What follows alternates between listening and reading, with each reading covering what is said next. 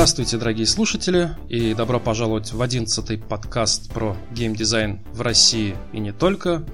Э, собственно, у нас сегодня даже больше не только, потому что у нас гость из США, гость из Эстонии, собственно, я сейчас на Кипре, вот, и есть один представитель нашей родины-матушки. Поговорить мы сегодня хотим про консольный геймдизайн, а поможет мне в этом опытный ветеран консольного геймдизайна Алексей Рехлов. Всем привет! А, Иван Корыстин, ведущий геймдизайнер консольной версии воронежской разработки Death Track Resurrection. Привет. А, и Евгений Судак, продюсер консольной версии World of Tanks для Xbox 360. Привет. Я собрал вас здесь по примечательному поводу. Я недавно обсуждал со своими коллегами, чем консольный геймдизайн отличается от, там, скажем, ПКшного или мобильного, и мы вывели ряд таких отличительных черт.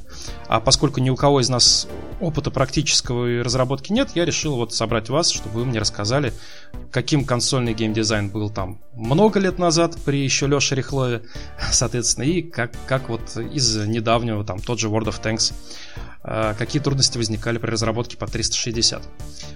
И мы начнем, наверное, с вопроса, ну, наверное, такого общего. То есть, как вы себе э, абстрактно представляете отличие консоли, или даже не так, перечислите основные черты консольного геймдизайна, чем он отличается от ПКшного. Э, собственно, чтобы порядок соблюсти, давайте начнем, ну, как я представил, Алексей, Иван и Евгений. Алексей, давай ты. Окей. Ну, на самом деле, смотря что считать геймдизайном, потому что если говорить вообще об геймдизайне, как о науки там, или направлений и так далее, то он ничем не отличается, потому что а, на каждой платформе просто надо соблюдать некоторые правила, которые надо делать, то есть, а, которые зависят от того, каким образом идет потребление этого продукта, как играют игроки, сколько у них времени на это есть, какие у них ожидания и так далее. Но если говорить уже конкретно о реализации, то основное отличие, наверное, будет то, что, во-первых, э, консоли гораздо ближе в данном случае по потреблению к PC, а, чем к любым мобильным платформам. То есть это более длинная сессия, чем на мобильных платформах.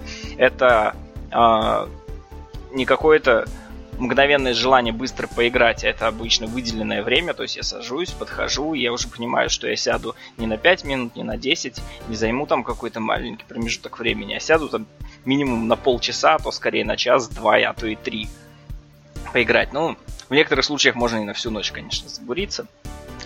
А, плюс достаточно серьезные технические ограничения были в свое время. Сейчас, возможно, они стали меньше. Ну, и даже не только технические, а связанные с самими держателями платформ и с тем, каким образом все это выводилось. Раньше же не было супер крутых LCD всяких телевизоров и так далее.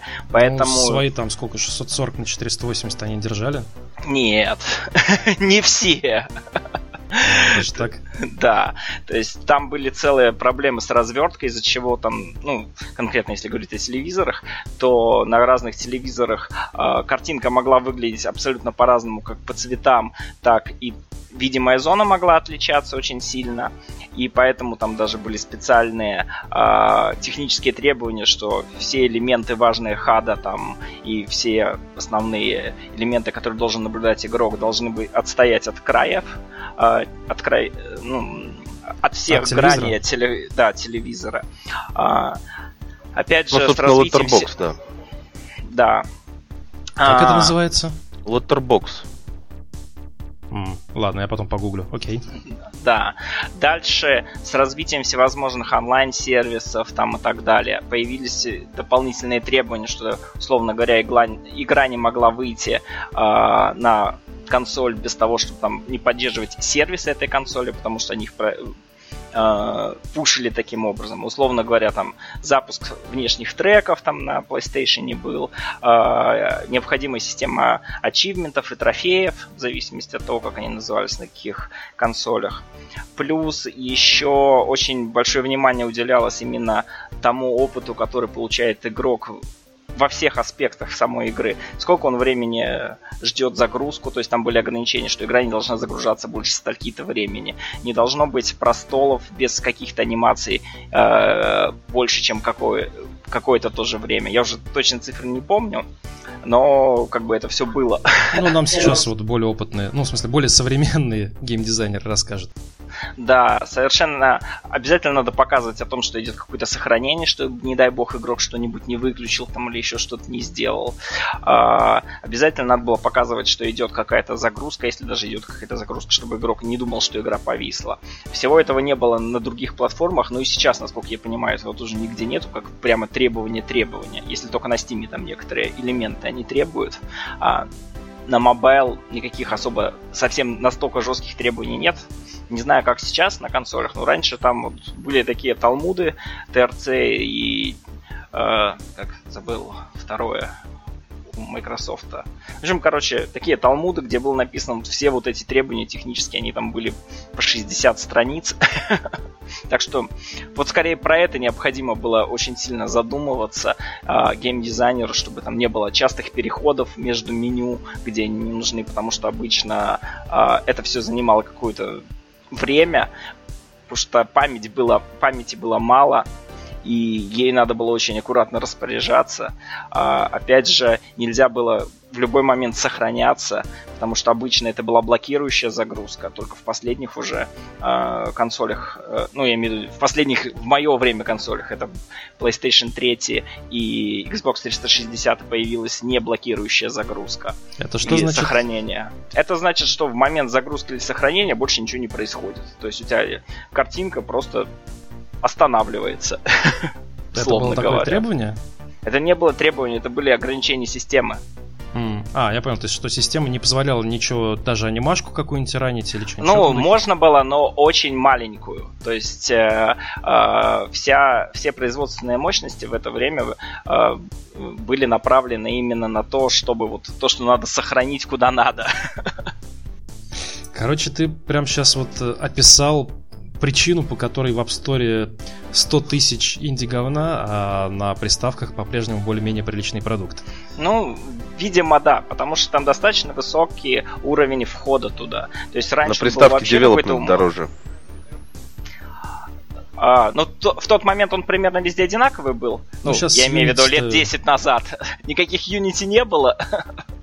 И поэтому, что, ну, на PC было сравнимо все равно по разработке, потому что хотя бы на приставке не надо было иметь 100-500 разных э, видеокарт и так далее, чтобы все это тестировать. Но зато были очень жесткие требования, связанные с тем, как это должно грузиться, сколько FPS должно быть, э, при каких условиях игра ни в коем случае не должна падать, сколько-то Например, один из э, требований было на PlayStation 2 еще, э, что игра должна в айдле, ну то есть мы бросили игру, ушли там, вернулись утром, а игра работает. Ну, То есть они сколько-то часов ждали. Ну, попробуй на PC сейчас какую-нибудь игру. Причем она также работает, а не с тремя FPS, как часто бывает сейчас на PC запускаешь игру, проходит там 6 часов. А, а ну у тебя там 3 FPS. Ну, это Memory Leaks, скорее ну, всего. Ну, да, совершенно верно. А, или вообще просто упала. В общем, если в общих чертах, то так. А остальное надо говорить более подробно, потому что, я говорю, можно говорить про это долго. Ну, сейчас будем потихонечку это и разбирать. Соответственно, Иван, что ты можешь к этому добавить? Ух, ну, тут так много было всего сказано, что добавить к этому остается довольно мало. Одно из э, отличий игроков консольных от, в первую очередь, ПКшных, к которым они на самом деле ближе всего. Вот. Это привычное управление, потому что консольщики практически все в основном играют с помощью геймпадов, вот, в то время как на ПК геймпады, в общем, пришли с ростом популярности консоли. Основным средством ввода для игр в большинстве своем до сих пор не являются. Вот. Это очень сильно накладывает ограничения на разные интерфейсы по причине того, что нету такого универсального манипулятора, как мышь, который позволял бы между несколькими разными элементами интерфейса прыгать туда-сюда. Все переходы получаются достаточно линейными. В том же Дестреке нам пришлось в свое время полностью с нуля перерабатывать весь э, Гуй именно по причине того, что он не жил нормально с э, геймпадом. Ну вот я могу из тоже примера такого привести. Мы э, в Nighter Nation Online переделывали интерфейс, точнее доделывали под возможность запуска на этом Chrome TV. Ну, то есть на любой Android приставке, по сути, с джойстиком. Вот. А поскольку там тач интерфейс и, ну, стандартный тач интерфейс, когда на экране несколько просто разбросано по определенному, в определенном порядке кнопки, которые можно ткнуть. Вот. И нам пришлось придумывать целый правила, даже вычитывать, как правильно вот между ними переключаться, там, сколько вложений можно допускать, там, сколько рядов, между которыми переключаться, при этом не меняя сам интерфейс вообще. Потому что, как бы, платформа та же, и ради этого переделывать целые билды ну, не, не имело смысла. Вот, и это была такая серьезная задачка, я помню. Вот. Э, Евгений, что ты можешь добавить? Ну, собственно, во-первых, я хочу согласиться с предыдущим коллегой по поводу того, что это очень большая интерфейсная нагрузка. Особенно, ну, мы с этим тоже столкнулись, когда переделывали танки, потому что отсутствие point-and-клика, если кто-то в танке играл, он знает, что там все на point-and-клике. Угу. Вот. И отсутствие point-and-клика на самом деле очень сильно э, нас тормозило. Это момент номер раз. А момент номер два это ограниченность э, количества клавиш. Ну, то бишь, у тебя на джойстике конечное количество клавиш, которое сильно меньше, чем количество клавиш на клавиатуре. Там, по-моему, 12 сейчас стандарт. Ну, там можно, можно исхитриться и сделать чуть больше, но в общем... А, ну, целом, типа с да. шифтами моделируемые. Вот. Поэтому пришлось очень сильно разносить все по вкладкам, очень тщательно прорабатывать все действия, как что делать и так далее, потому что с одной стороны хотелось сохранить глубину, вот, а с другой стороны упростить жизнь пользователю. Отдельно хочу сказать э, по монетизации. Там есть очень смешной момент, на самом деле. Дело в том, что э, я точно не помню, как сейчас у Sony с этим. Но Microsoft для Xbox запрещает продавать какие-либо предметы внутриигровые за реальные деньги. Ну, у них это посредническая валюта Xbox То Points или как-то. Нет, дело в том, что сначала ты покупаешь золото, а потом на это золото ты можешь купить что-либо в игре. То есть нельзя купить что-либо в игре за 5 баксов. Вот так вот. Это просто его политика такая, Microsoft. Да. И поэтому нам пришлось, например, очень сильно перерабатывать всю стратегию монетизации, потому что э, в, если в танках это можно было сделать в игре, то здесь тебя вышибает из игры в Xbox меню, купить голды там и так далее. И поэтому это, это, это тоже наложило определенные отпечатки на монетизацию в частности. Потому что мы немножко переделывали э, пакеты предзаказов. Мы, ну, то есть мы не можем включить в большой бонусный пакет золото, например. Потому что ты его уже покупаешь за золото, и включать в него золото это довольно глупо. Ну да, бессмысленно, понятно. Поэтому приходится как-то изворачиваться и делать по-другому. Слушай, а я правильно понимаю, что из-за всех этих переделок, в частности, э, аккаунты X360 и Wargaming не линкуются? Ну, в смысле, что это не, не один и тот же аккаунт. Ты не можешь пополнить голду себе в PC-шных танках, и она окажется у тебя в Xbox аккаунте. Нет, это, это требование Microsoft. Они хотели четкого сепарирования. Угу. Вот, потому что, ну, вообще изначально э, речь шла вообще об, об эксклюзиве для Xbox. Вот. Но потом Microsoft передумал и решил, что эксклюзив им не так уж и нужен. Не патент по деньгам. Вот, ну, там причин на самом деле больше, чем финансовые. Сейчас они, в принципе, не важны. Вот. Но факт в том, что мы решили, что мы будем выпускаться и на One, и на плойке.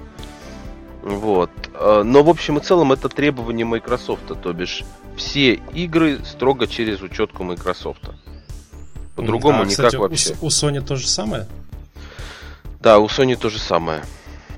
Если смерджить э, 360 и Xbox One у нас получилось, то есть они играют на одном сервере и могут играть друг с другом, то смерджить э, плойку и э, Xbox пока не получилось, пока во всяком случае. Хотя де-факто они все играют на одних физических серверах. Физически обсчитывающий сервер, он один. Угу. Но, то есть, а вот и даже если вы смерджите, как будет вот э, с покупкой голда? Ты, например, купил золото через Xbox свой маркет, а потратил его в PSA, ну, в PS-версии. А так ты можно? его тратишь уже в клиенте. То есть уже не важно А. на какой платформе. Но это на самом деле, да, это основная причина, по которой э, они пока что не хотят мерджиться, потому что ревенью. Как делить ревенью и что с этим делать? Вот такой он суровый консольный фри-то-плей. Ну, не надо, надо все-таки отдать должное, что у Microsoft это первый опыт какого-то более или менее вменяемого успешного фри-то-плея. Мгм. А у Плойки второй, причем первый был сильно неудачный. А первый, в смысле, свой, они же делали, они же выпускали с какой там Free Realms, по-моему, они выпускали на PS3. Ну, это такое. А так был Dust 514, М, Ева. Да, Ой, в смысле, CCP. CCP, да. да, который, э, ну, не взлетел. То есть он был неплох, но не взлетел. А как же DCU? DC Universe? Ну, Да. До этого еще тогда был Mac, но Mac был точно платный, там он не фри-то-плейный, по-моему. А DCU фри-то-плейный?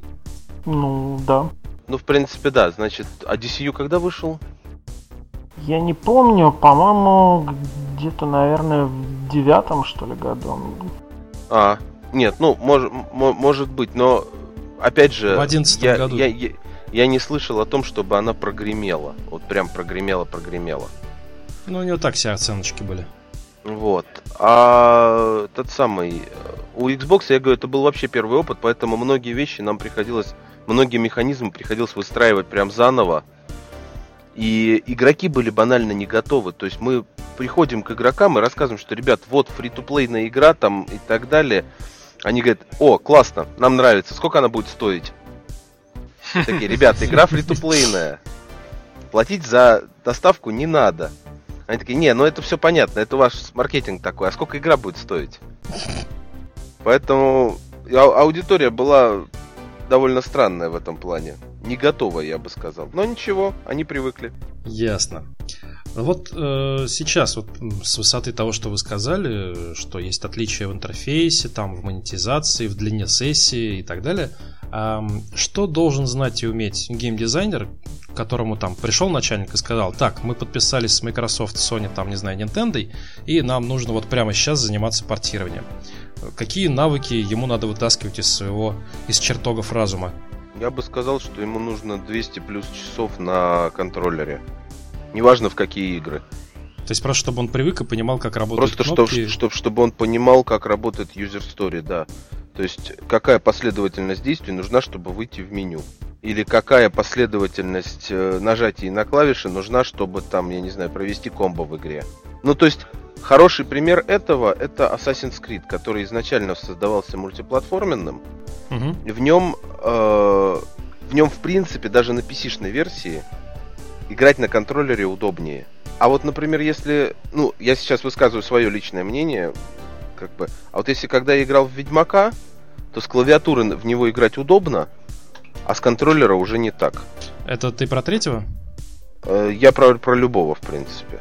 Просто со втор- с первым была история, что я не смог играть на контроллере, у меня мышью было удобнее, а со вторым наоборот. Второй был явно заточен под X360, и я с клавиатурой очень долго возился, а только подключил джойстик и сразу прям вот без проблем. Ну, может быть. Я просто пробовал только на первом и третьем. А, ну вот, а я про второй. А, Я такой еще, кстати, вопрос хотел задеть, что я заметил, поскольку я, извините, с, с контроллером там с 92 года, с джойстиком, а, заметил, что многие разработчики, ну и раньше, и, наверное, сейчас тоже, а, layout используют примерно такой, как, каким он сложился давно. То есть, грубо говоря, если кнопка B это всегда cancel, кнопка A это всегда подтверждение, там, не знаю, кнопка вот на этом, чит- чит- на этом ромбе, кнопка слева это там, скажем, всегда атака, а кнопка справа прыжок, ну, например, да, и все стараются этот layout повторить. Вот это, это правильное мое замечание, или это просто как-то, ну, никто уже Но даже это, внимания то- не обращает? это точно так же, как в сад в э, этом Да, самом как и в SAD, PC. Ну, то есть, ты стараешься стандартизировать управление по максимуму, а, а потом так, а, как бы а отличные от стандартного вещи прогоняешь с человеком в туториале. Мгм. Это связано с тем, что просто потом очень сложно вернуться в игру, если там нестандартное управление. Потому что, допустим, играл-играл, в одну игру, э, просидел там уже несколько часов и так далее, потом вышла новая игра. Ты такой, окей, я хочу посмотреть новую игру. Ты играешь в следующую новую игру, возвращаешься в старую, если, не дай бог, они там сильно намудрились чем, у тебя такие проблемы начинаются. Ну, то есть, если она сильно отличалась.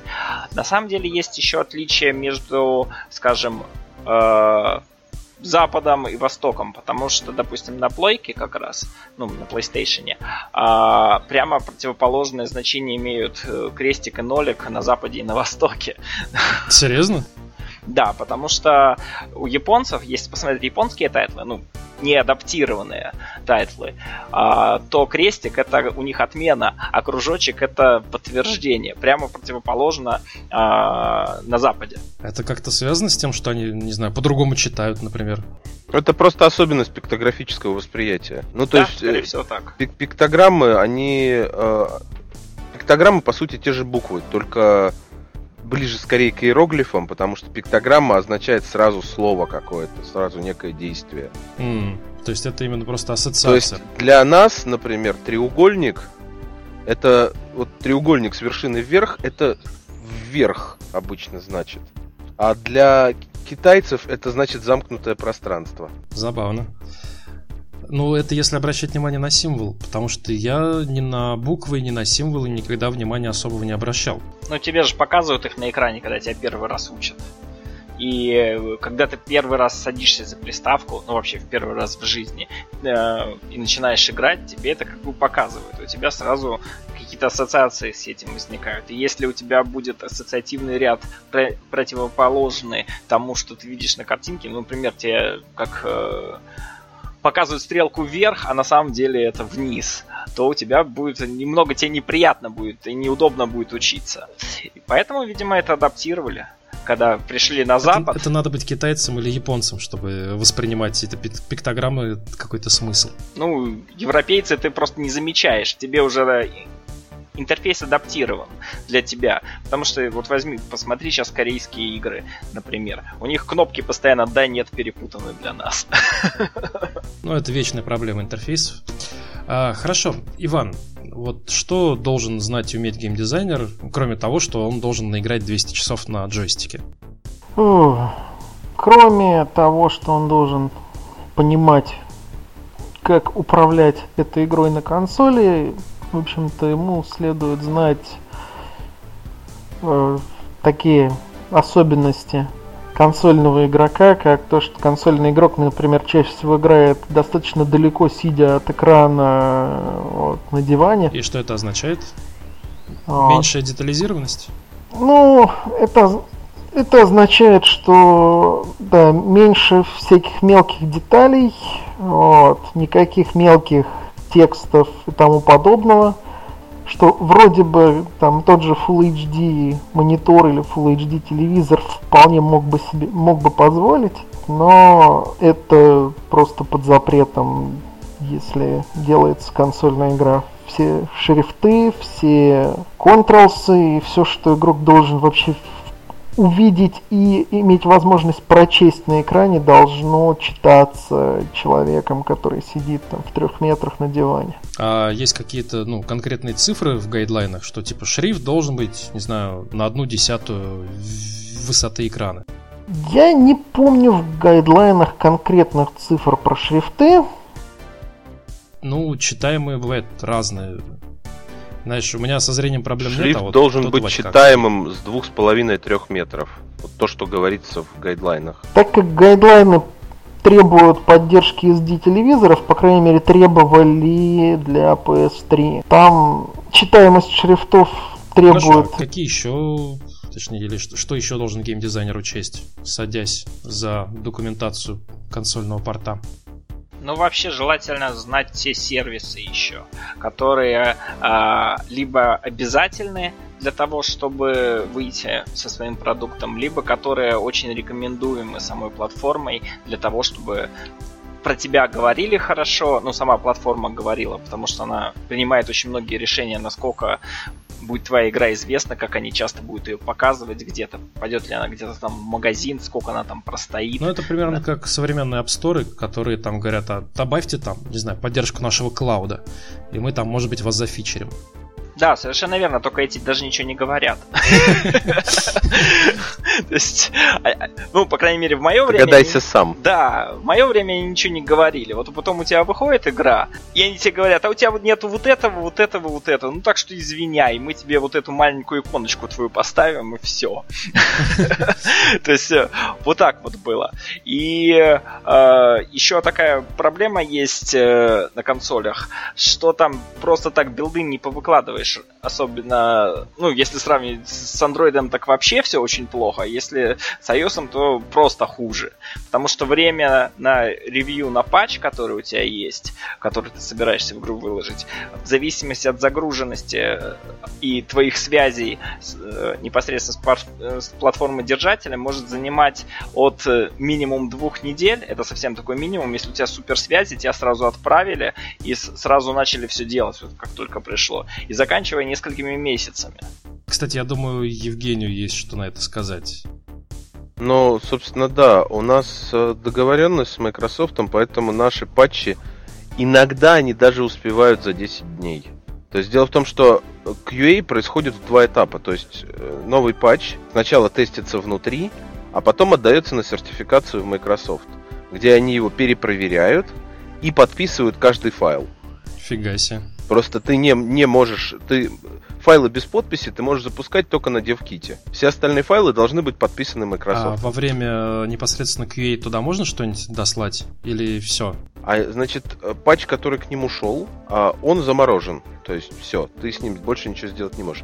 Если он вернулся, то э, ты можешь его доделать. То есть они, присылают э, как бы список того, что с файлом не так.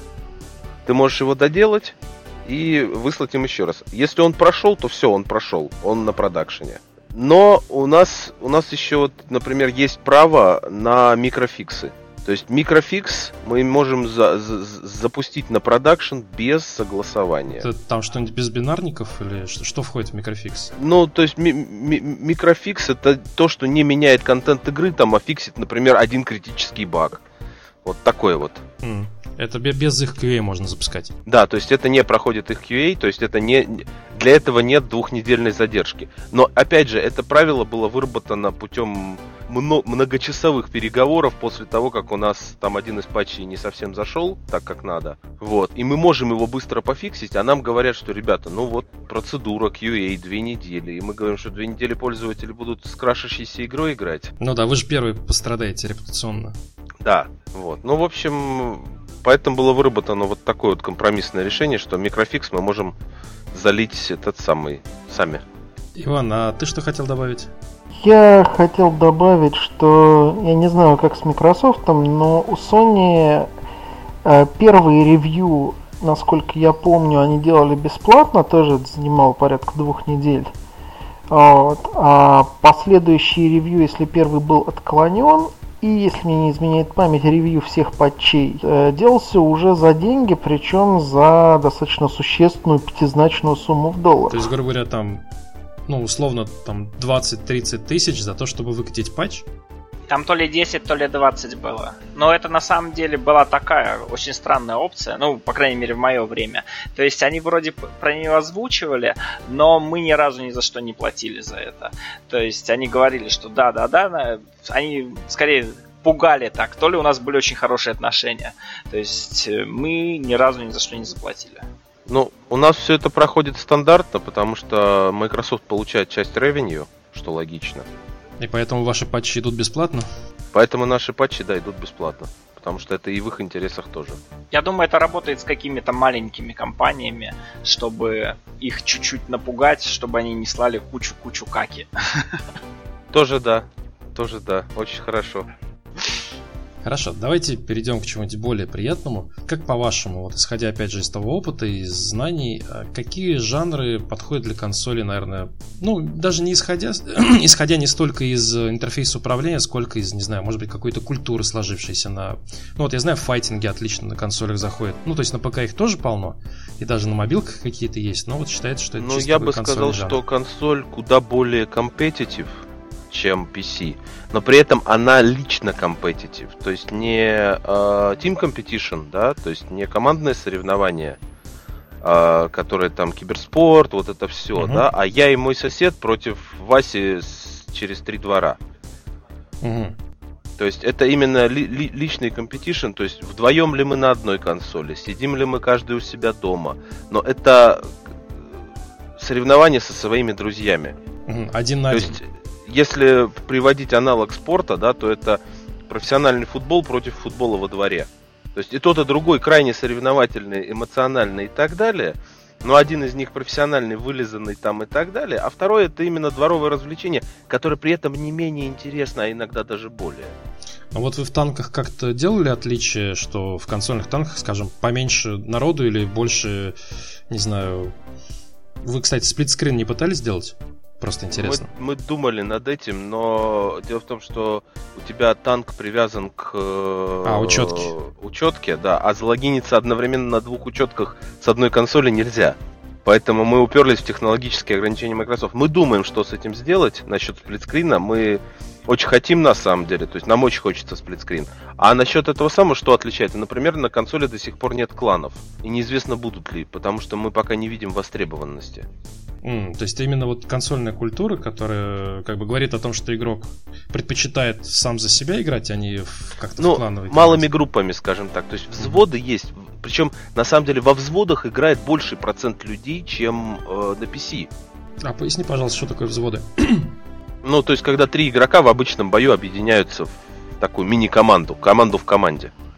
Это дает какие-то игровые, не знаю, преимущества? Нет. Ну, то есть, на PC это дает э, звуковую координацию голосовую. М, В э, консоли голосовой чат на всю команду общий, поэтому даже этого преимущества нет. Но просто вот мы с пацанами вместе. То есть ощущение вот бук- буквально такое, да.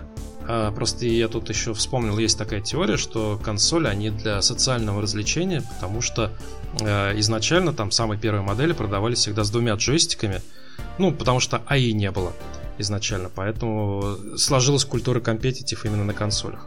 Ам, Иван, как ты думаешь, какие жанры или там какая культура на консолях отличает их от ПК и мобилок?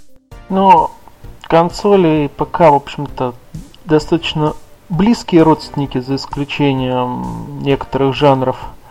Вот, мобилки в этом плане как бы, вообще другая реальность. Я не вижу смысла их сравнивать. Окей, не будем. Я тоже согласен.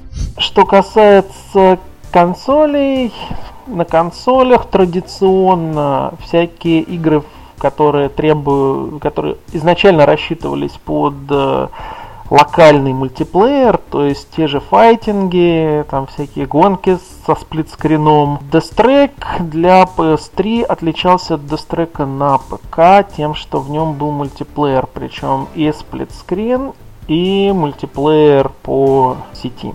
Фактически только для PS3 его делали, причем изначально план был ограничиться сплитскрином, но по желаниям платформодержателя пришлось сделать несколько больше, Ясно. чем планировалось а тебе с изначально. высоты твоего опыта. На самом деле проще тут говорить скорее не каких жанров или игр больше, а каких гораздо меньше и почему. И они в основном все связаны э, именно с ограничением контроллера, э, который есть у всех приставок по умолчанию, то есть мы не будем говорить о извращенцах, которые покупают мыши, клавиатуры там и так далее.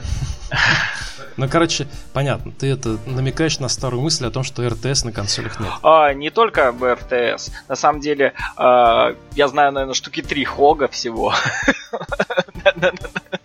Причем один из них портировали мы, и мы намучились с этим так, что чуть все не Да и с, моб- посидели. с мобами напряженка на консолях. Кстати, кстати, про Хоги я тебе могу сказать, что Хоги очень хорошо себя чувствуют на э, Nintendo DS и 3DS, и, по-моему, даже на PS Vita, потому что там управление тачевое. Да, совершенно верно. Это уже handheld в основном, можно так сказать. Ну да, естественно. Да. Не, ну, а, слушай, а если бы был такой контроллер более точечный, представляешь, Хоги со световым пистолетом, как это раньше было? Но на самом деле, несмотря на появление всевозможных PlayStation Move и так далее, что-то все равно хоги не зашли. Потому что попытки, которые... Там были попытки... Скорее всего, аудитория просто не та. То есть, кто играет э, на консолях? Играют в основном геймеры классические. Может и... быть, на Nintendo да. Wii, где аудитория более широкая и казуальная? Возможно. Я на самом деле на Wii только всякие эксперименты мы делали, когда я работал, и ничего мы на ней не издавали, поэтому мне сложно сказать вообще, что там происходит. Единственное, mm-hmm. на чем я работал от Nintendo, это GameCube и э, DS. Mm-hmm. Вот. Причем еще самая первая. Но там вообще отдельная проблема с первой DS были, там же не было возможности вообще никакие патчи делать. А на PS2? На PS2 патчей тоже не было, за исключением там ММОшек. Ну, мы не делали ММО, а, потому что на самом деле проблема была в том, что по умолчанию в PS2 не было Винчестера. Mm-hmm. А, только если ты хотел играть в какие-нибудь ММО игры, там типа Final Fantasy, например, которая там была, а, тебе надо было пойти купить Винчестер, и там была предусмотрена возможность поставить Винчестер. И я даже это делал. А так там были только memory карточки. На самом деле прикольная штука, потому что с ними можно было ходить к друзьям, там, загружать своих персонажей и так далее. Это тоже была целая эпопея. Это была целая культура, да. В Японии даже в аркадных аппаратах используются memory карты. Ты пришел в игральный зал, вставил свою карточку, загрузил своего героя, поиграл им на аппарате, сохранил, там, пошел в другой зал. Не знаю, как сейчас, раньше это было там распространено. Сейчас они, может, вообще, не знаю, с мобильных приложений работают. Я знаю, облако. что у них... Или облако, да. Я знаю, что у них сейчас есть э, по NFC очень много что делается. У них есть NFC-карточки, на которых там что-то сохраняется, что-то таскают и так далее. Это мне вот мой знакомый рассказывал, который там работает. Окей, вернемся к консолям. Итак, жанр. Вот ты говоришь, Хоги не, не, не заходит. Ну да, в принципе, логично. А вообще, ну, то есть, эм, грубо говоря, ограничения основные это контролзы и аудитория, правильно? Или что-то еще? Контролс и аудитория, на мой взгляд. Ну и опять же а, ограничения, связанные с самими владельцами платформы. Потому что владелец платформы решает, что пустить. Допустим, вот порно официально туда вообще никаким образом, насколько я знаю, ни разу не пролезало. Самое страшное, что там может быть, это какой-нибудь э, который получился совершенно случайно, потому что обычно не пускают никого выше, чем э, матча. Это случилось один раз, когда они только ну, насколько я знаю, это случалось один раз, когда ход кофе э, оказался. Нет, не, не только. Не один раз. Как минимум у того же Rockstar Манханту поставили Adults Only, по-моему, первому. А, да, ну окей. Нет, ну там, там Adult по причине насилия, а не по причине а, ну, эротики. Плане, да. Нет, ну, не знаю. Просто никому смысла нет продавать э, Adult игры на консолях, мне кажется. Ну, тем, вот я говорю, вот их практически нету, а если они там получаются, то получается крайне редко. Когда обычно издатель, э, точнее не издатель, а платформа вначале не знала, что там такое будет. Ну, у них же есть ревьюбор. А, а, ну, на самом деле, это не они принимают решение по установке, э, какой будет сайт рейтинг. Это есть для этого SRB и... И SRB это европейская, и PEGI это, по-моему, США. И PEGI, да. Ну и у нас теперь тоже есть. Но PEGI как раз европейские. В общем, я не помню, кто кто из них уже, если вы так говорите, то... Ну, в Британии вообще свой этот борт, который там по кино и развлекательной продукции, и который очень любит завернуть игры от Rockstar. Собственно, он Мэнханту и Далсон ли поставил. Ну, у Германии тоже свои правила. Австралия вообще падает в кататонию при виде э, одной торчащей сиськи или капли крови. А у японцев вообще почти все разрешено, что не запрещено. У нас это самое в свое время, когда мне жена вращалась в всяких концепт-артистовых э, форумах, вот, и там один из любимых комментариев, то есть стоит что-то заголить или там кровь на клинке или еще что-то, первый комментарий это Австралия в шоке. Ладно, э, вернемся к нашим консолям. А, ну, давайте опять же общий вопрос. Какие основные проблемы возникают при э, портировании игр вот именно с ПК на именно консоль?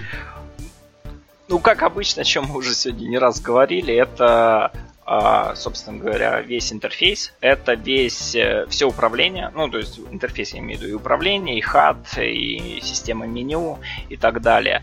Плюс добавление тех сервисов, которые а, обязательно надо поддержать для платформы.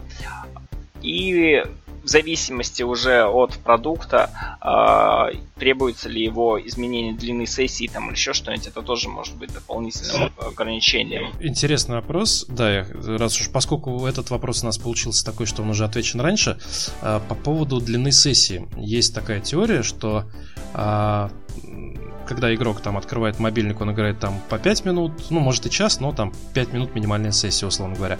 Когда он садится за ПК, у него сессия тоже, ну, обычно больше, но может варьироваться в связи с тем, что игрок там поиграл, поиграл, там альтабнулся, там, не знаю, новости почитал. Ну, наскучила ему игра, то есть он может отвлечься. А на консолях, если игрок запустил игру, то, во-первых, переключиться на другую игру ему будет очень сложно вообще на какой-то любой другой момент. А во-вторых, он как бы привязан к игре, потому что он не может сменить активность вообще.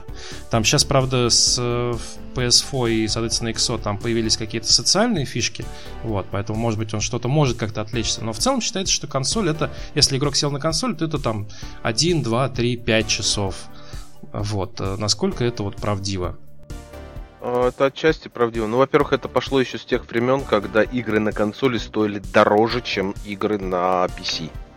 А, то есть, если ты купил, то сиди играй, а то да, покупка то есть, не оправдается. Поэтому поку- купленная игра это, как правило, вложение такое денег существенное. На самом деле сейчас... Ты стараешься, ты стараешься пройти ее по максимуму со всеми ачивками и так далее. Ну, на все деньги. На да, самом деле... Прости, Алексей. Да, я это сам хотел просто добавить, сказать, что на самом деле сейчас все еще э, на консолях почему-то не стоит сумасшедших денег, по крайней мере, в Эстонии, в России и так далее, по сравнению с тем же, что я покупаю там на PC. То есть разница достигает там в два раза, максимум, а, ну а минимум 10 евро. Слушай, ну в Эстонии, не знаю, зайди в магазин, там игры, по-моему, ПКшные для PS3 стоят плюс-минус одинаково. А, ну, на самом деле есть скидки стимовские, например. Ну да, а в PSN скидки будут все-таки реже. Это, это да. А во-вторых, э, ну, традиционная модель э, продажи консоли, консоль продается в убыток компании. Или как максимум по, по нулевой марже. Потому что потом компания, да, имеет денег с лицензии, с экосистемы, с э, игр тех самых, с расходников, в частности, джойстиков и так далее. Плюс еще, я не знаю, как сейчас, а раньше вот э, условно говоря, э, если ты отправлял э, игру на золото, ну, в смысле, чтобы ее печатали на дисках и так далее, э, ты с каждого диска платил э, держателю платформы по умолчанию 10 долларов. То есть ты отправляешь mm, игру... порог входа такой. Да, ты отправляешь игру, хочешь напечатать, допустим, миллион дисков. Вот ты сразу, пожалуйста, заплати 10 миллионов. Не имеет значения, продашь ты их, не продашь. Вот 10 миллионов уже ты должен отдать. А интересно, как сейчас с платными... Иван, наверное, тебе это ближе. Мы не печатали диски. Мы распространялись в PSN. Ну, то есть там платилась изначально лицензия, платилась за дев-киты, mm Понятно. То есть, в общем, ты не, не в теме. Да, здесь я ничего сказать не Хорошо, смогу. А, Евгений, а вот кроме share revenue вы что-то платите Microsoft? Если, если, если это что-то и есть, то мне об этом неизвестно. То есть мне известно, что мы платим определенный share в revenue, вот, и в принципе на этом все, насколько я знаю. То есть даже продвижение на платформе у нас э, там либо бесплатно, либо за какие-то совсем мизерные деньги. Потому что Microsoft интересно нас пиарить. Ну, естественно, он с вами все-таки день... столько, столько прибыли шарит. Еще бы не интересно. Дело даже не в шаринге прибыли, дело в том, что э, consistent сервис, ну то бишь а, основное отличие free-to-play продукта от боксового это то, что это не продукт, это сервис. Если продукт вышел, выстрелил или не выстрелил и ушел с рынка, то сервис на рынке остается. И, в принципе, всем заинтересованным людям интересно получать с него деньги не сразу, да, а в процессе. Раз уж мы затронули финансовый вопрос, сколько стоит вообще начать портирование? То есть нужно, что для этого нужно сделать? Нужно там выйти на нужных людей, там, не знаю, пойти в магазин, купить девкиты, э, там, лицензию оплатить, заполнив, не знаю, форму на сайте. Насколько мне известно, девкиты просто так не предоставляются, то есть они предоставляются, как правило, под конкретный проект. То есть только э, доверенные разработчики могут поставить себе девкиты просто так. То есть только те разработчики, которые выпустили некоторое количество продуктов, про которых уже издатель знает, что да, они хорошие, годные. Вот. В остальных случаях девкиты предоставляются под продукт и, по-моему, стоят в районе десятки за штуку. А, кстати, как в случае с танками было? Вы к ним пришли или Microsoft пришел?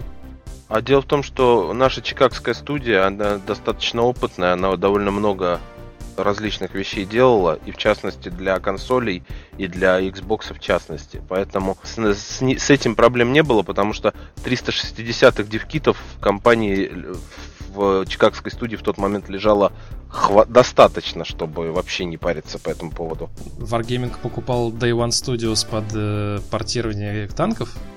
Да, то есть они, они были взяты конкретно под портирование танков, потому что они показали наилучшие результаты в... Ну, там, там, там собственно, естественно, был конкурс. Э, был конкурс на скорость порта в там технического прототипа. Угу. То есть через, грубо говоря, через сколько мы сможем показать ездящий стреляющий танк.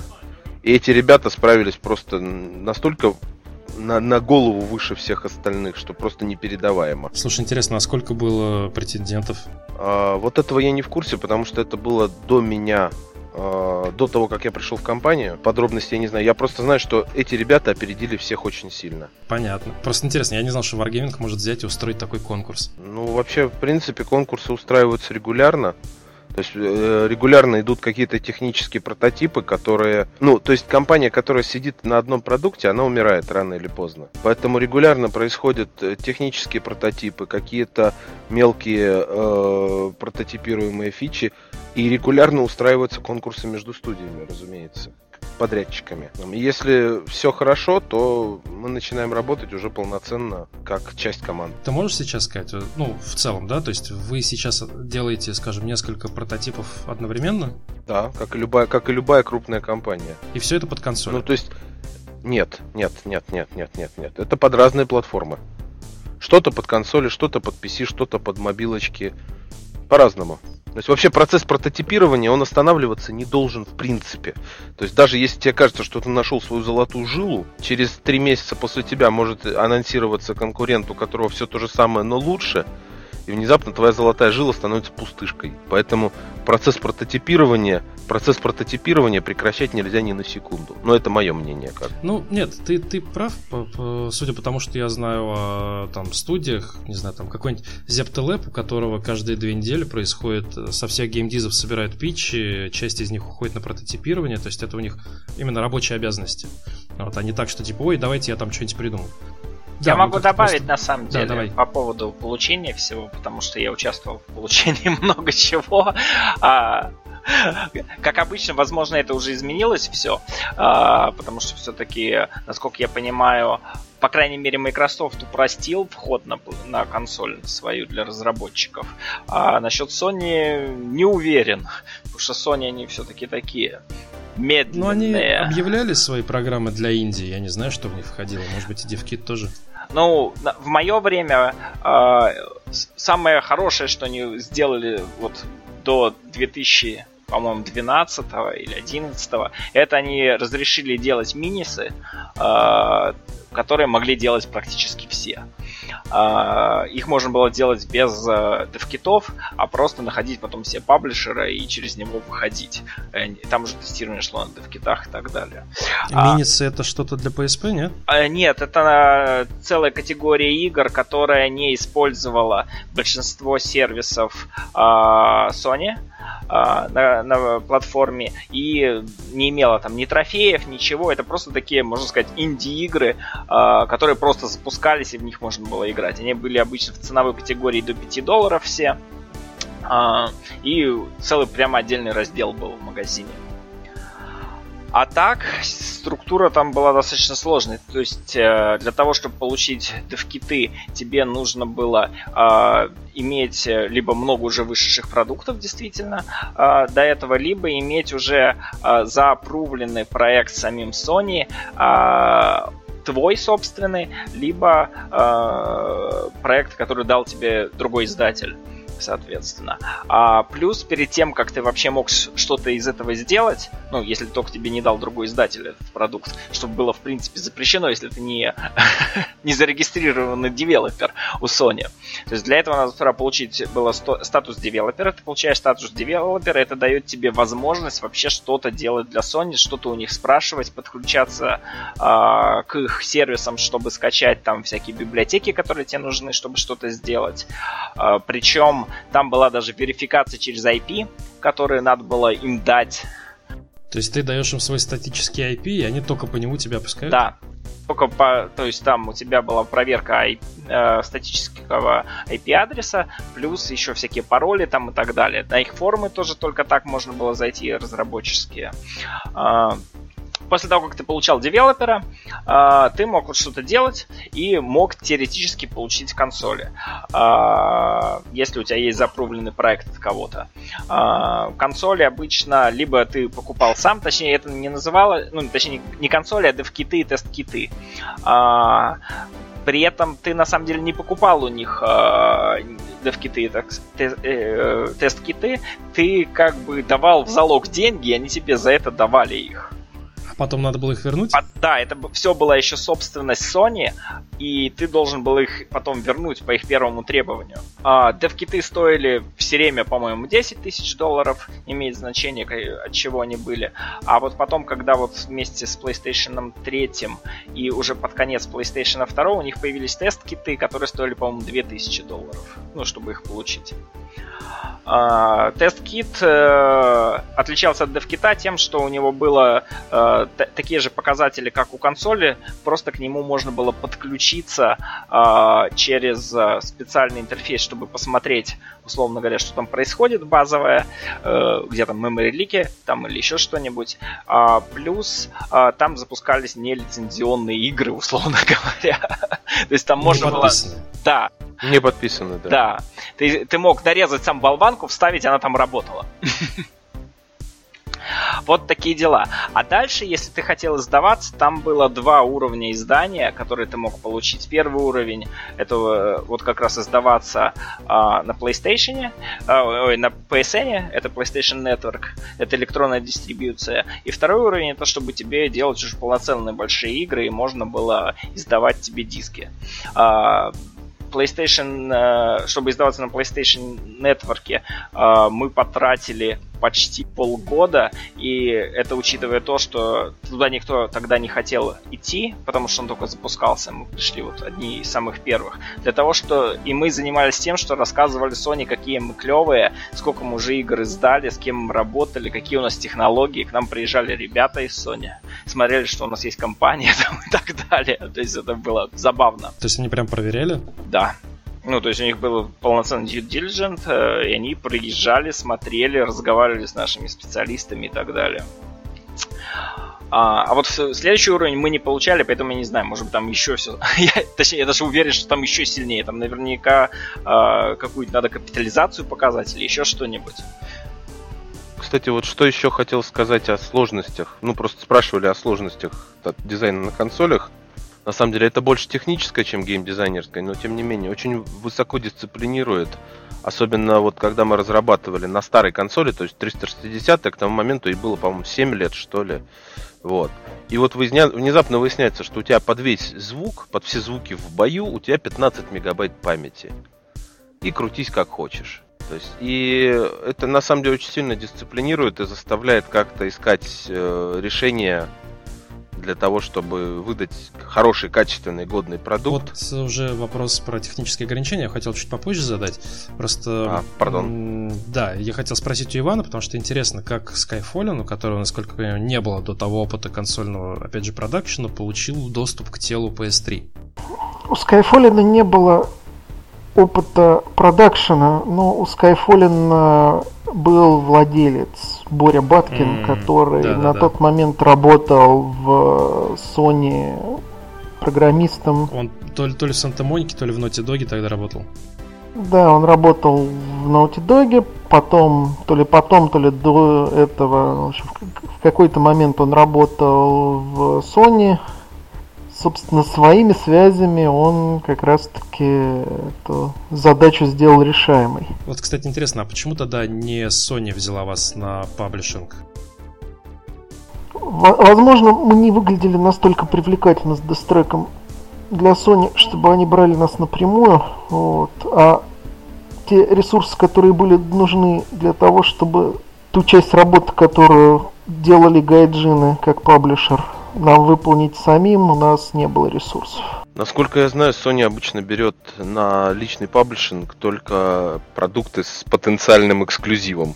Ну и, скорее всего, да. Это все-таки порт PC-шные игры. То есть, если, если порт, то Sony редко берет прямой паблишинг порта.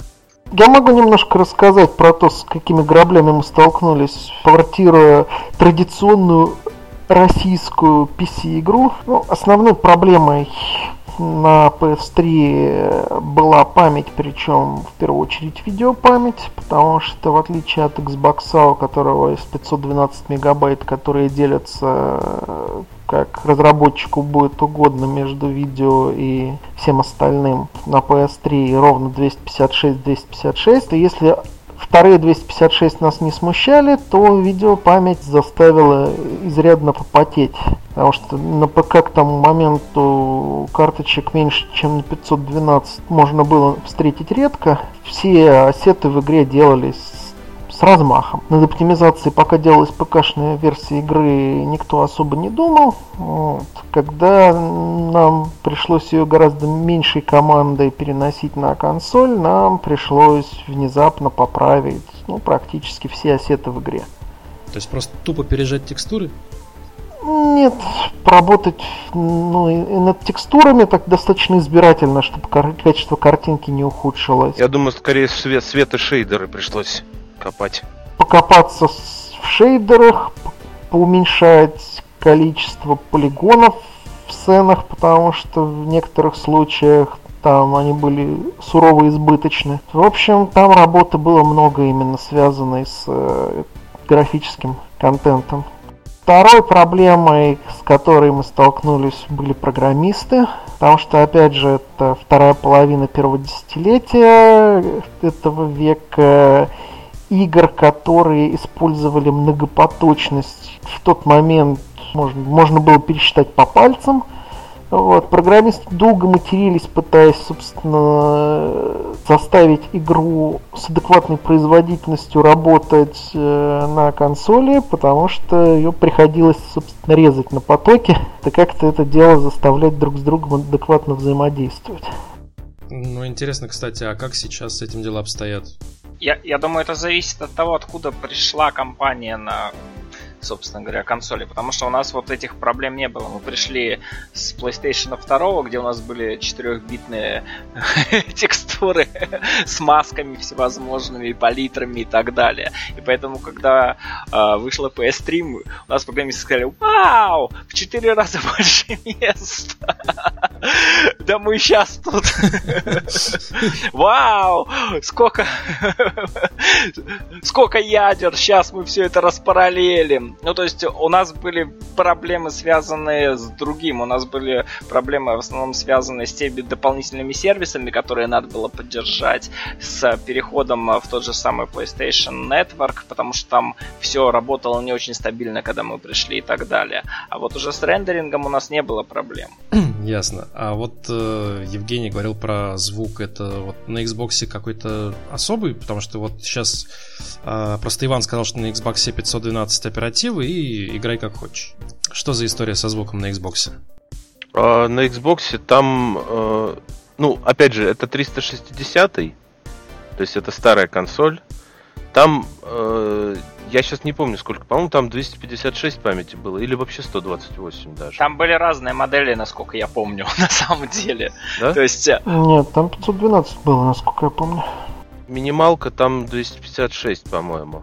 Вот, и, соответственно, э, тебе нужно впихнуть всю игру, весь уровень вот в все модели танков, вот, вот в эту оперативную память. И с этим приходится очень, приходилось очень сильно вонзаться, то есть делать это так, чтобы это игралось нормально и Поэтому у нас увеличилась на самом деле довольно сильно загрузка, то есть от э, первых билдов, да, в которых было там 2-3 танка, сначала увеличилась очень сильно загрузка уровня, то есть уровень грузился очень долго. Потом мы смогли это оптимизировать, и в принципе к релизу мы уже выходили с очень хорошими показателями. Но работы на самом деле по оптимизации был просто вагон, и я до сих пор преклоняюсь перед нашей технической командой в этом плане. Ну, видишь, ты же сам говорил, что у них большой опыт.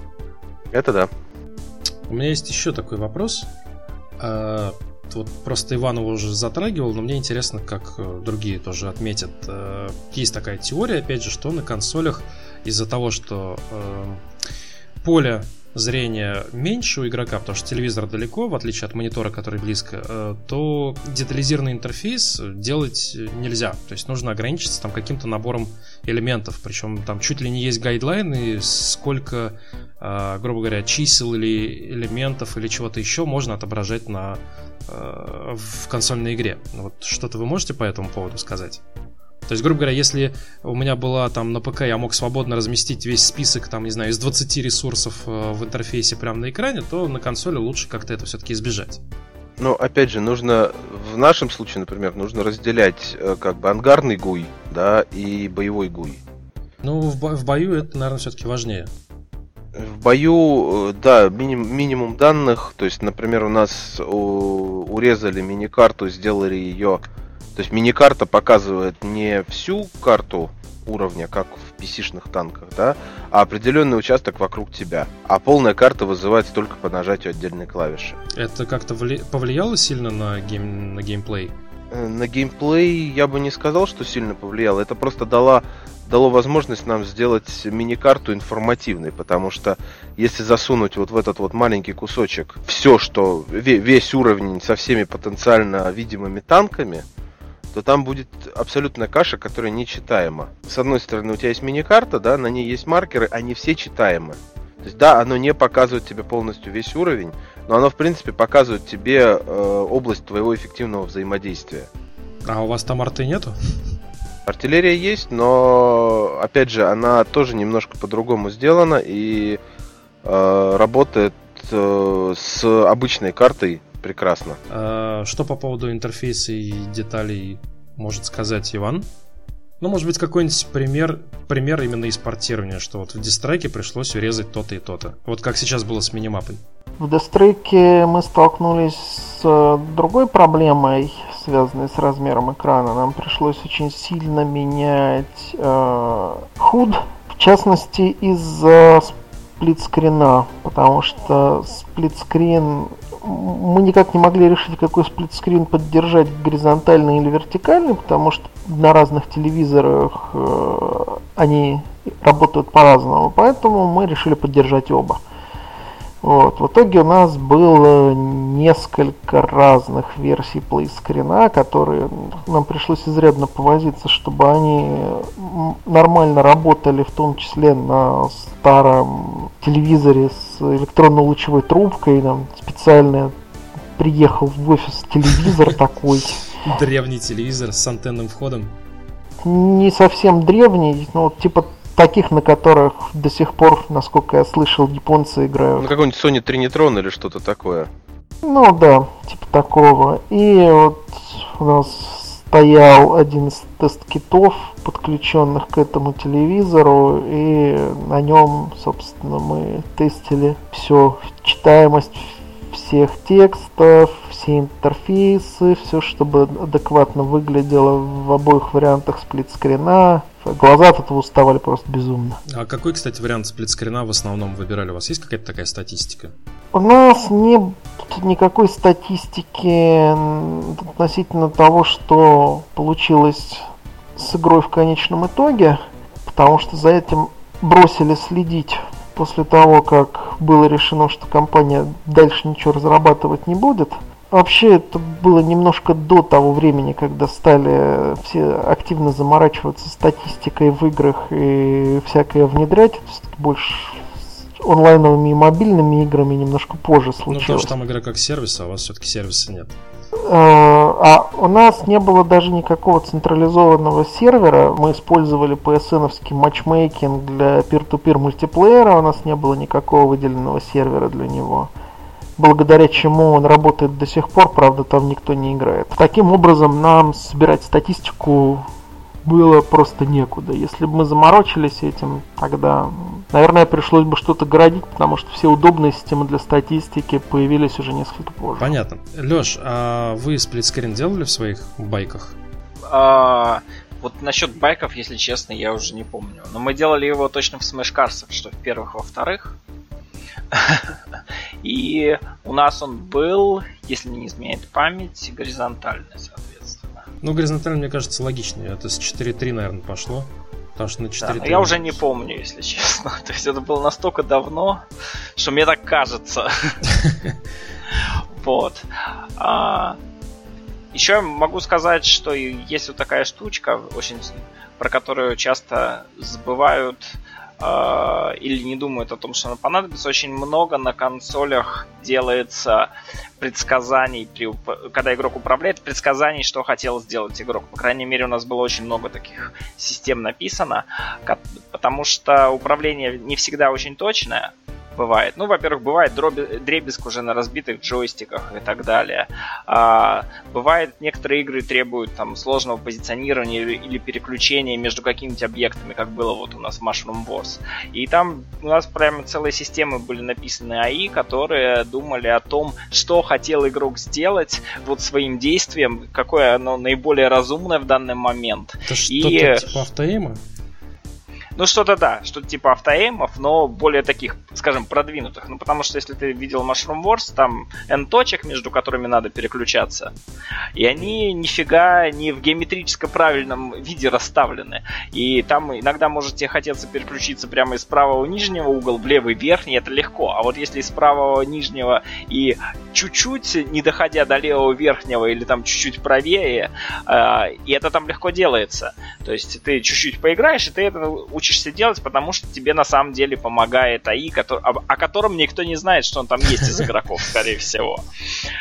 И все таки о, какое хорошее управление. Да, но управление это хорошее не за счет того, что его легко там сделать, а за счет того, что там было очень много сделано работы. На самом деле над управлением практически весь проект работал один программист, все это время один программист сделал. И еще над ним сидел специальный человек, который ему помогал с, алго- с алгоритмами и так далее. И говорил, что надо сделать, как поправить и так далее. То есть это как ты пошел ловить рыбу, а тебе водолаз это самое на удочку нацепляет на крючок. Ага, причем еще поправляет крючок и сопровождает эту рыбу, чтобы, не дай бог, она не сорвалась.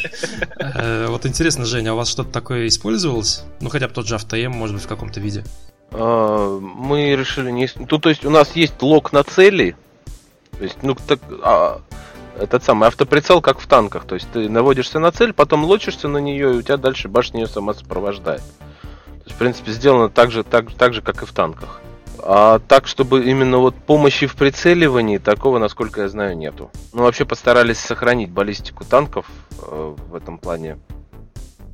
Считаем, что у нас получилось. В гараже что-то такое, в ангаре точнее, что-то такое может использоваться, хотя там, наверное, не, нечего. Там сейчас есть э, ангарный туториал, который тебя проводит через функции ангара.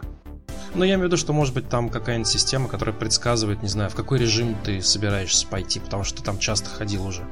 Нет, режим, режим там на самом деле сейчас э, по большому счету один, то есть это случайные бои и все. Поэтому с, с, с этим проще. А что еще из интересного? То есть, например, если у тебя достаточно опыта в, для исследования какого-то следующего модуля, у тебя сразу в послебоевой статистике появляется опция отправиться сразу на исследование. Без выхода в ангар, сразу в исследование. Mm. Ну, это, кстати, я видел такие системы, которые прям сразу... Ну, то есть появляются шорткаты. Опять же, есть шорткат, например, обратно в ангар, есть шорткат в следующий бой сразу. Просто а, ангар достаточно тяжелый, грузится какое-то время, и самое смешное, что он вы, выгружает ресурсы, необходимые для боя.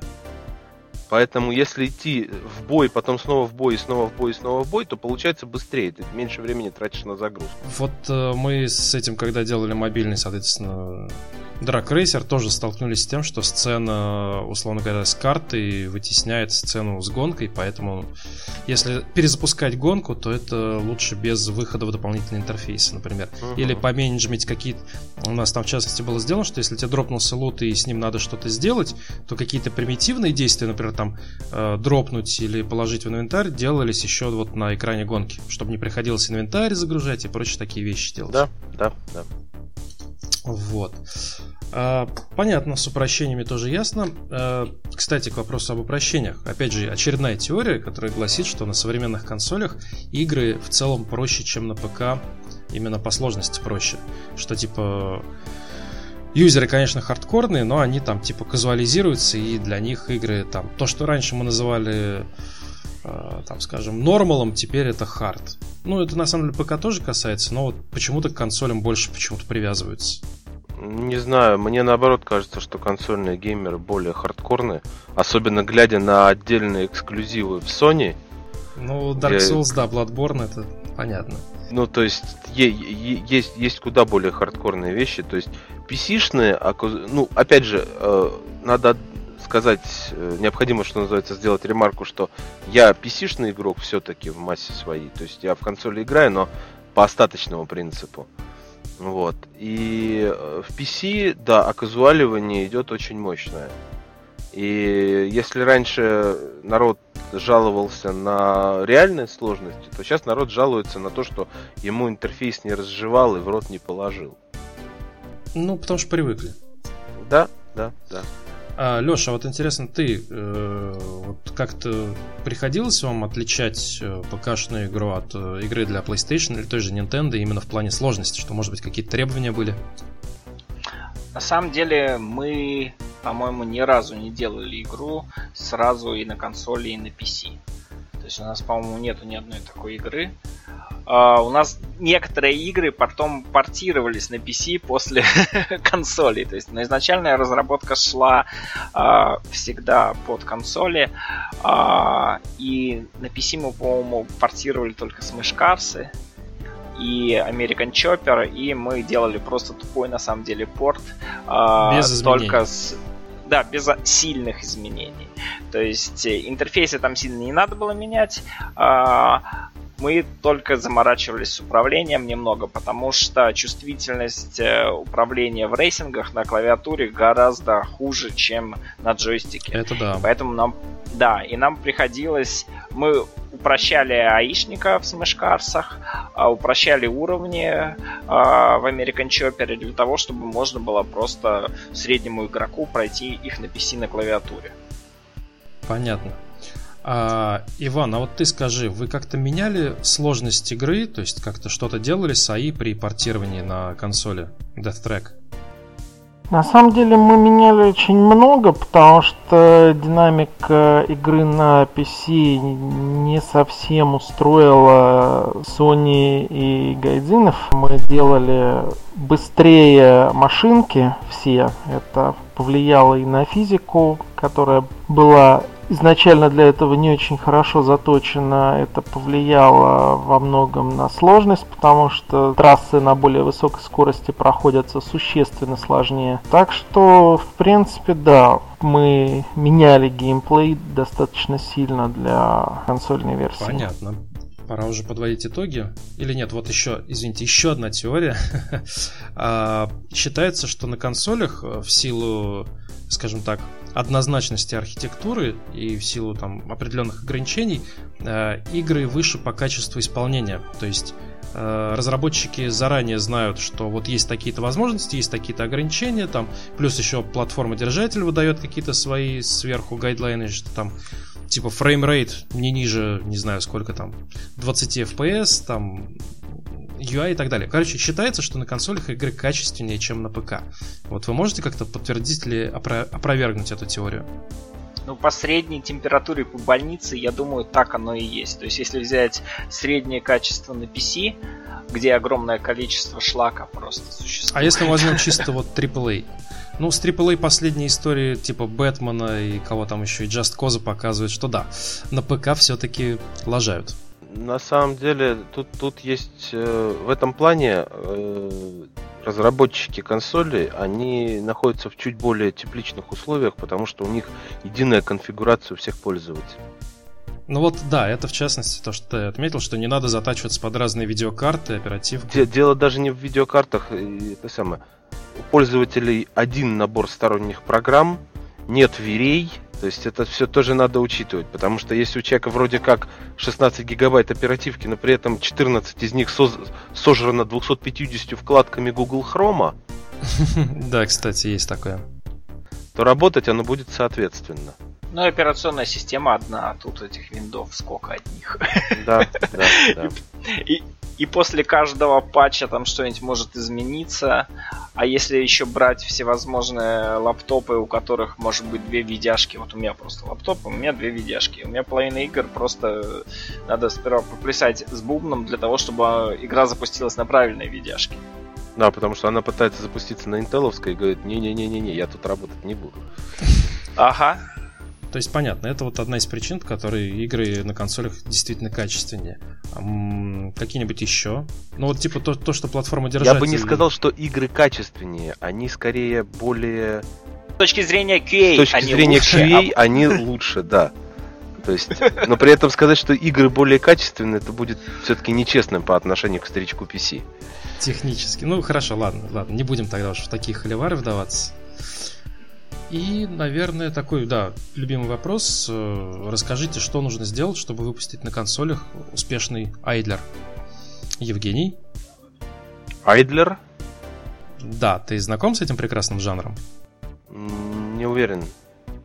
Можно как-то чуть, чуть развернуть. Что такое Айдлер? Айдлер — это игра, которая играет сама в себя. То есть ты э, начинаешь с того, что перед тобой есть некий счетчик, ну, скажем, денег. Я понял. Я понял, о чем идет речь. То есть речь идет о игрушках типа Progress Quest и так далее. Да, да, да. Progress Quest, там Adventure Capitalist. Ну, то есть, если мы хотим выпустить Айдлер конкретно на консолях, угу. нужно сделать э, две вещи. Во-первых, бэкграундные вычисления, чтобы э, игра продолжалась, пока тебя нету. А, да, кстати, это сейчас делается на сервере в основном обычно, а в консоли допускают такое вычисление? Ну, ты можешь... Э, штука в чем? Вот, например, если берем, мы берем танки, да, они крутятся на наших серверах. Uh-huh. Майкрософтовский сервер используется исключительно как посредник для заверения транзакций и э, учетной записи. Uh-huh. Поэтому ты точно так же можешь сделать айдлер на своем сервере, используя конс- консольный, консольную периферию для того, чтобы заверять учетные записи. Uh-huh. А вычисления все так же будут идти на твоем сервере, поэтому тут особой разницы с PC нету. Угу. Так, ну, вот. ну логично. То есть поэтому... все так же на консоли есть клиент, у тебя стоит сервак, все вычисления на серваке. Да, поэтому нужно сделать, если мы хотим сделать успешный айдлер, нужно, чтобы вычисления шли в бэкграунде, даже если ты, выкл... ты в офлайне, uh-huh. и чтобы потом ты мог э, посмотреть какие-то избранные красивые моменты за то время, пока ты был в офлайне. Угу. Интересная мысль. У тебя никакая конкретная концепция в голову не приходила? Ну вот то, что, то, что вот буквально сейчас э, вылезло из головы, да, то есть мы берем, мы запускаем какое некое племя варваров и каким-то индиректом им помогаем, то есть подбрасываем им ресурсы, например, и так далее но при этом они, в принципе, живут и развиваются сами. Вот. Но, при, но, при, но при этом это должно быть э, не столько как бы жестоко, несмотря на то, что это первобытное там развитие цивилизации и так далее, сколько должны быть смешные моменты. То есть до, должно быть что-то смешное. события. Ну да, то есть появился жрец, потом это сам жрец не смог вызвать дождь, его побили камнями и это самое выгнали нафиг. Ты, ты просто сейчас буквально пересказываешь концепцию, которая а, возникала, ну, аналогичный вопрос был у нас в подкасте про фермы сити-билдеры, и Антон Мамаев из Мелесты, автор кофейни, который является как раз помесью фермы и Айдлера, говорил, что вот он хотел бы сделать такую же индиректовую стратегию, примерно как ты рассказываешь. То есть, видимо, мысли сходятся. Может быть, стоит опыта. с ним поговорить. Ну, вы, вы в одной, так сказать, теперь корпорации, так что, может быть, и стоит. А, Иван, а ты что скажешь про свои взгляды на консоли Айнтлер? Ну, у меня есть дежурное мнение, что Айдлер на консолях выпускать не нужно. Окей. Вот. Но если есть задача выпустить консольный Айдлер, то можно на эту тему подумать. Вот. В этом случае э, мой мозг тоже стал бы думать в сторону скорее индирект стратегий, вот, или может быть даже индирект тактики. Хм. Но там же нет управления. Какой же, какая же может быть тактика, если ты не можешь повлиять выборами? Ну, Clicker Heroes на самом деле в том же нет тактики, но иногда в некоторых местах некие ее зачатки есть. Ну, опять же, можно вспомнить Majesty с ее индирект управлением. То есть ты назначаешь награду, герои да, бегают да, да. сами. Но в том-то и дело, что ты назначаешь награду. Вот Айдер, именно классический Айдер, это тот, в котором ты все, что ты делаешь, это ты каким-то образом э, увеличиваешь скорость счетчика ресурсов. Вот. То есть все, что там происходит на фоне красиво, это все пусть происходит, но ты влияешь только вот на прирост ресурсов, за счет которых ты покупаешь еще больше прирост ресурсов.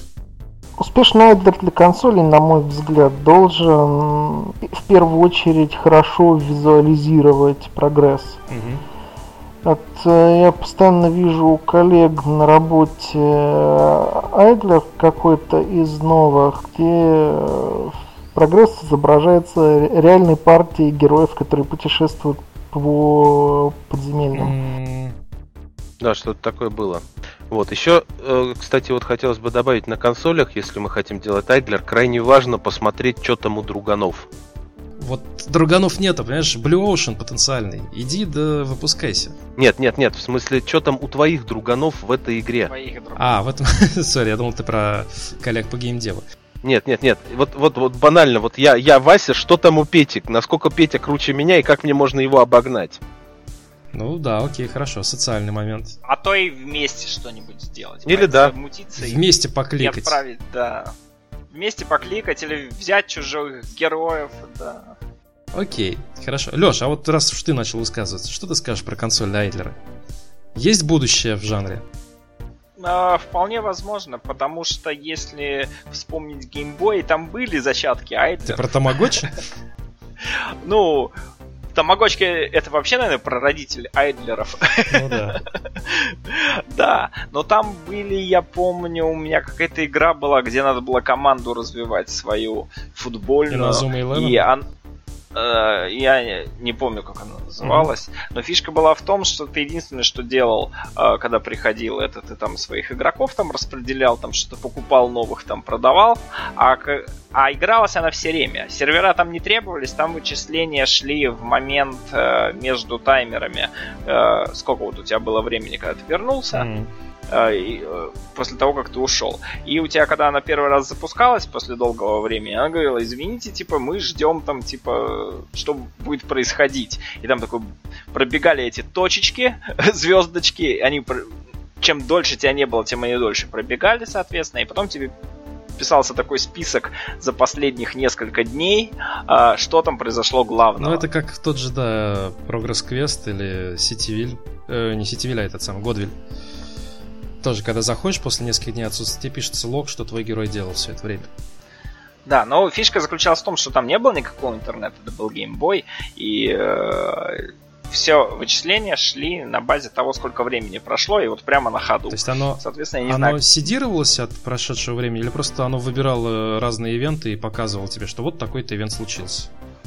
А, оно изменялось в зависимости от того, сколько времени прошло. То есть, условно говоря, если ты не возвращался 10 дней, а, то у тебя вот прогресс был за именно за этих 10 дней, и у тебя показывалось там за этих 10 дней события. Mm. 10 дней тебя не было, команда твоя сыграла там 10 игр за это время, условно. И заработала столько-то денег, и там у тебя закончились товары, которые... Там магазин был, куда надо было закидывать товары. Вот. Это было очень давно, и больше я вот таких игр, если честно, не видел ни на хендхелдах, э, ни на консолях. Но вполне вероятно, что это может сработать, особенно э, для того, кто сделает это первый.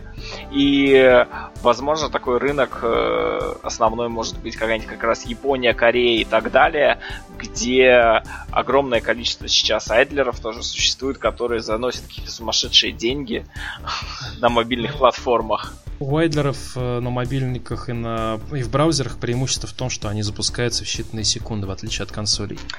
Да, но я говорю, handheldные консоли от этого а. Ну, Да. да. Тоже возможно. Ну, Айдер как жанр как раз таки очень плохо подходит под определение игры, в которую можно сесть с намерением серьезно поиграть в нее час. Да-да-да-да. Сидеть и пялиться на анимации варваров. А это может быть мини-игра. Ну, это уже тогда не Айдлер, ну что ты. Ну окей, в общем, да, вот так разграничили. На самом деле можно было бы счесть Айдлером, там, не знаю, отдельные виды шутеров, если оттуда убрать шутерную часть. То есть мы такой фильм Doom смотрим, как мой герой ходит. Ну, это как это, когда запускаешь э, Doom и некоторое время его не трогаешь, там запускается демка прохождения какого-нибудь уровня. Вот то же самое. Сидишь и смотришь, как это морпех проходит уровень за тебя. Точнее, он ни, ни одного уровня сам не проходит, но это ладно. Да, кстати, там ни одна демка до конца не доходит. Всегда почему-то дохнет. Вот. Ладно, ребят, спасибо за интересный, и, я бы сказал, обширный разговор. Мне понравилось. Вот. Так что спасибо, дорогие гости. Спасибо тебе. Спасибо тебе. Спасибо за приглашение. Вот. И до новых встреч.